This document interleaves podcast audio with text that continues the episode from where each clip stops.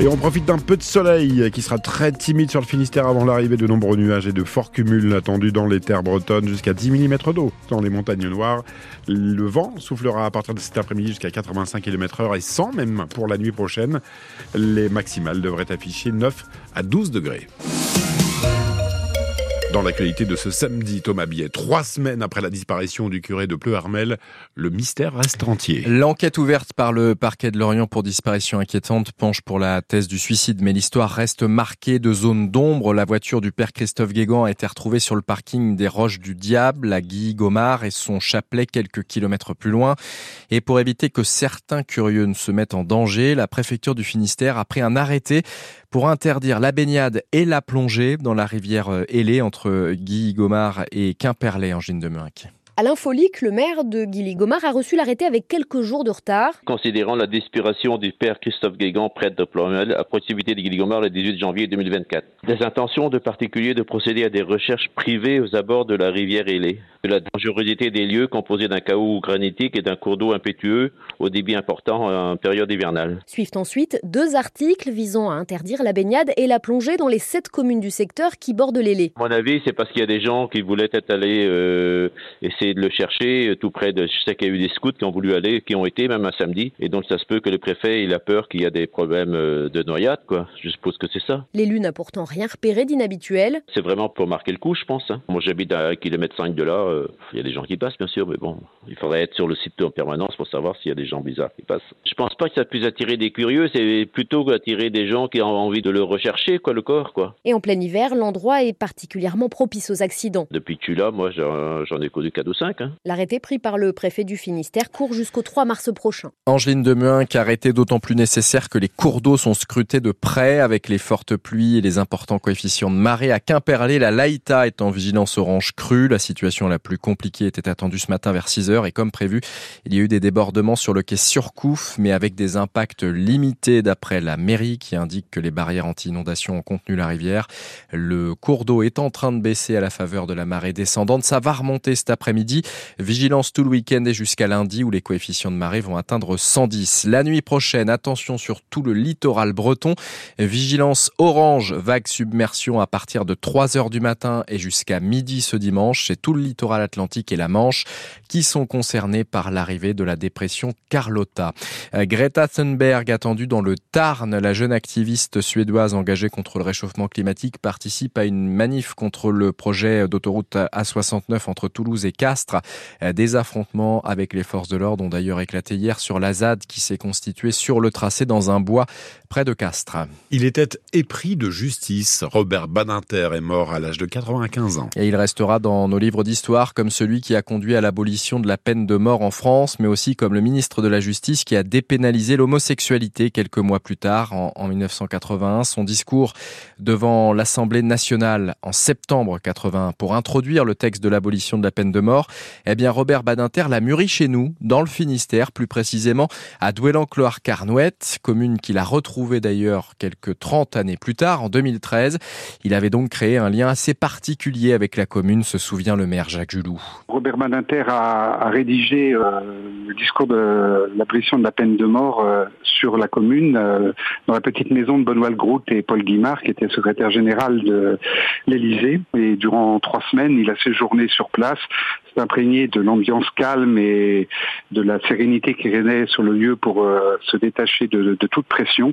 Et c'est ici qu'il a rédigé le texte qu'il va présenter à l'Assemblée nationale. La commune a souhaité rendre hommage à cet homme d'État et donc il est venu inaugurer la médiathèque qui portait son nom. Donc il nous a délivré un message expliquant que c'était la deuxième médiathèque qu'il inaugurait avec son nom, la première étant dans une prison.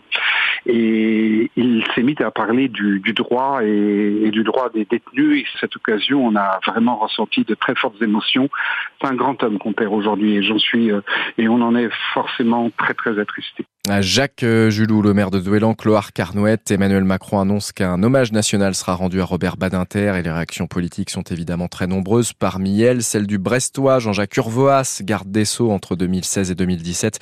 Robert Badinter est à mes yeux un saint euh, laïque. Il est immortel, dit-il. Le blocage du dépôt pétrolier de Brest, amorcé jeudi midi par les entrepreneurs du BTP, s'est durci hier avec l'installation de plots en béton pour empêcher toute sortie ou entrée de camions sur le site.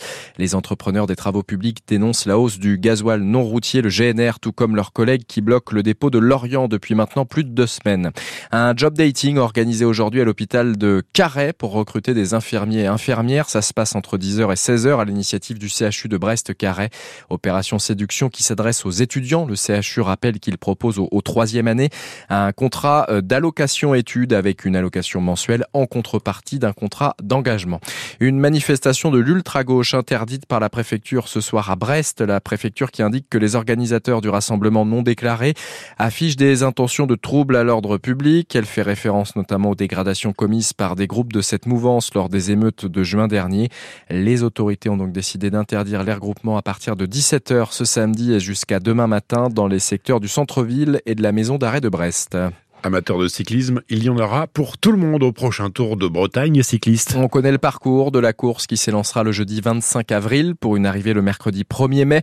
Une semaine de course à travers les cinq départements de la Bretagne historique avec une traversée d'ouest en est. Le détail, c'est avec vous François Rosy. Grand départ dans le Finistère Nord le 25 avril. Les coureurs rallieront Plougonvelin depuis Locmaria Plouzané avec de possibles bordures à prévoir sur le bord de mer. Le lendemain, ils s'élanceront de Milisac direction Pontivy avec plusieurs difficultés dans le final de cette deuxième étape qui devrait déjà donner des indications sur les favoris à la victoire finale. De Pontivy, on se rendra à Guérande le samedi 27 avril avec en plat de résistance la célèbre côte de Cadoudal. Départ du Croisic le dimanche pour rejoindre l'Agacilly d'où sera également donné le départ de l'étape suivante avec une arrivée à Saint-Main-le-Grand, l'occasion de mettre à l'honneur la ville de Louison-Bobet.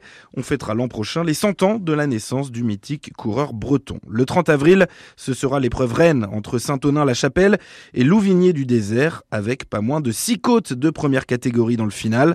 On connaîtra le vainqueur du Tour de Bretagne le lendemain, mercredi 1er mai, avec une dernière étape entre Le Hinglé, commune du directeur du Tour de Bretagne Christophe Fossani, et Dinan dans les Côtes d'Armor. Ah, François Rosy, les, Finistériens Valentin Madouas et Olivier Legac font leur rentrée ce week-end euh, en Espagne avec la Groupama FDJ. Tour de Murcie aujourd'hui, classique d'Almeria demain. Anthony Marchand a posé pied à terre sur l'Arca Ultime Challenge. Le skipper s'est amarré à Dunedin en Nouvelle-Zélande pour réparer son actuel Ultime 3, victime d'une casse sur le dispositif du foil tribord. Anthony Marchand, quatrième de la course, toujours dominé par Charles Caudrelier sur le Maxi Edmond Rothschild qui remonte actuellement l'Atlantique. Il est au large de l'Uruguay. Armel Lecléache et Thomas Coville se rapprochent eux du Cap Horn. Le 15 de France veut retrouver des couleurs cet après-midi à Murrayfield en Écosse. Les Bleus qui affrontent les Écossais et qui veulent se racheter après leur large défaite en ouverture contre l'Irlande. Coup d'envoi à 15h15, match à vivre sur France Bleu Brésil. Le RC Van en tête de la Pro D2 ce matin grâce à sa victoire 40 à 6 contre Aurillac. Les Morbihanais qui comptent un point d'avance sur Béziers et qui vont jouer un match important vendredi prochain chez le troisième du classement Provence Rugby. Et puis on connaît les affiches des demi-finales de la Coupe de France de hand. Ce sera une finale avant l'heure pour nos Brestoises. Elles affronteront Metz à domicile le week-end du 30 mars.